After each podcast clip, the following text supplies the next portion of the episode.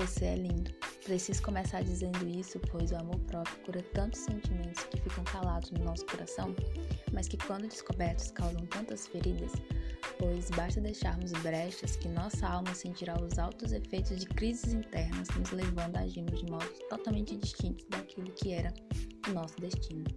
Porque o baixa autoestima pode ser o autor de muita dor abrindo razões para a depressão se desenvolver em você, podendo mudar o seu modo de viver, de aceitar-se, de agir em sociedade. O que o outro diz não deve interferir no seu formato, na sua essência, não deve ser a sua base, talvez uma referência, mas não uma obrigação, uma prioridade, o caminho ideal da felicidade. Porque talvez nem o outro saiba o que é felicidade.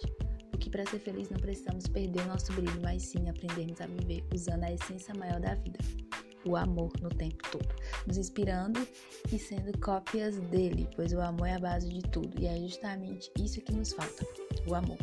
Sem ele não nos amamos e nem os outros, não nos aceitamos e não compreendemos quando é preciso parar e descansar.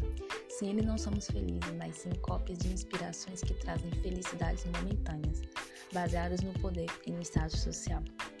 Sem amor, a vida é uma competição e que nessa corrida vence o melhor jogador. E o prêmio, na verdade, é ter tudo aparentemente material, mas nada imaterial.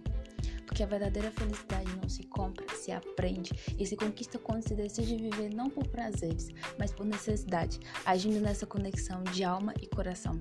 Assim, até percas são motivos de sorrisos, as aflições de construções e as mágoas de recomeço. Se ame. Oi, seja bem-vindo ao De Coração para Coração. Eu me chamo Camila Nogueira e o texto que iniciei esse episódio é meu foi para te lembrar que você é muito especial, importante e amado.